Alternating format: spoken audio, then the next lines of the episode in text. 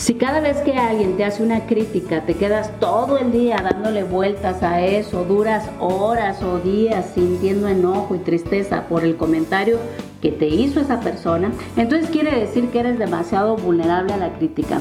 Si quieres saber cómo actuar de manera sana y asertiva ante la desaprobación de los demás, quédate conmigo porque te voy a dar los pasos que debes seguir para recuperar tu poder y no permitir que la crítica te afecte emocionalmente.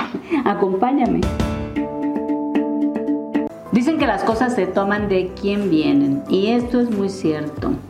Así que lo primero que hay que hacer ante una crítica es observar con objetividad ¿quién te está haciendo la crítica?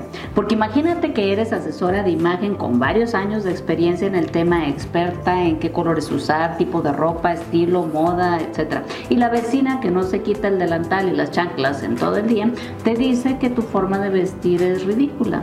¿De verdad le darías importancia al comentario de una persona que no tiene ningún conocimiento sobre el tema? Sería absurdo, ¿no? Independientemente del tipo de crítica que te hagan, es importante que recuerdes que la mayor parte del tiempo las personas, debido a una falta de desarrollo humano y autoconocimiento, reaccionan de forma inconsciente a los estímulos externos y estas reacciones tienen que ver con asuntos emocionales o psicológicos que no han podido resolver. O sea que tal vez esa persona te critica porque le caes mal y le caes mal porque inconscientemente le recuerdas a su maestra de la primaria que le humilló una vez delante de todo el grupo, a su papá autoritario o a su mamá perfeccionista y exigente, o bien porque tú tienes cualidades y características que en el fondo ella quisiera tener y te envidia, pero no se da cuenta de esto.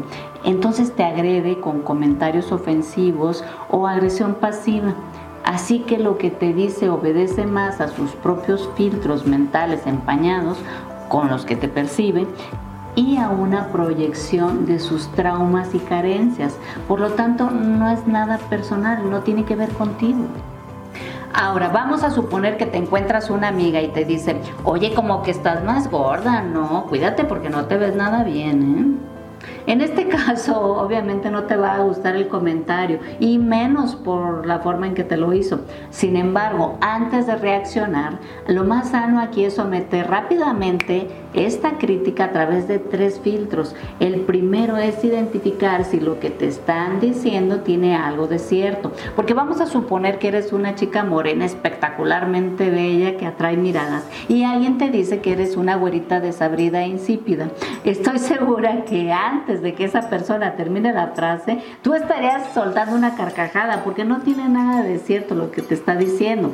Por otro lado, si efectivamente eres güerita y tienes baja autoestima y alguien te dice que eres desabrida e insípida, entonces aunque no sea cierto, le vas a dar crédito a ese comentario y vas a permitir que te lastime.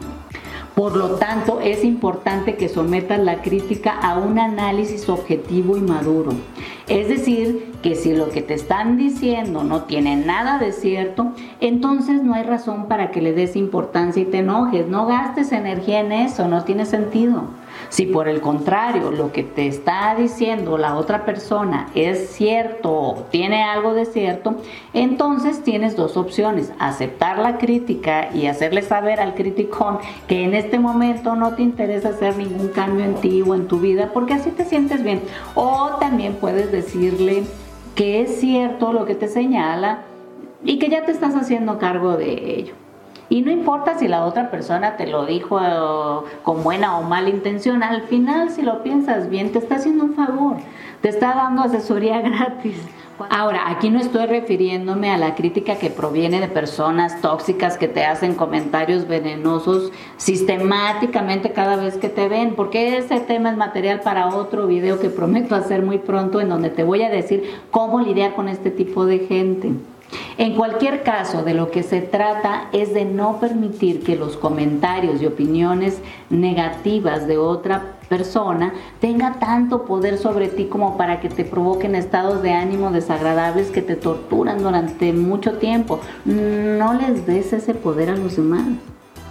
Y lo más importante de todo es que trabajes con tu autoestima, que desarrolles un sano amor propio y autorrespeto, que tengas un conocimiento profundo de quién eres en realidad de cuáles son tus áreas de oportunidad y tus virtudes para que los comentarios de otros no determinen para nada tus de ánimo, para que de esas críticas que antes sentías como flechas envenenadas lanzadas directo a tu corazón, ahora las veas como plumas de pájaro cayendo que apenas te rozan.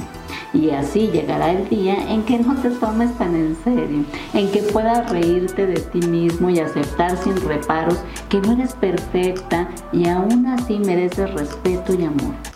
Mis queridos amigos del desarrollo, muchas gracias por su atención. Hasta pronto.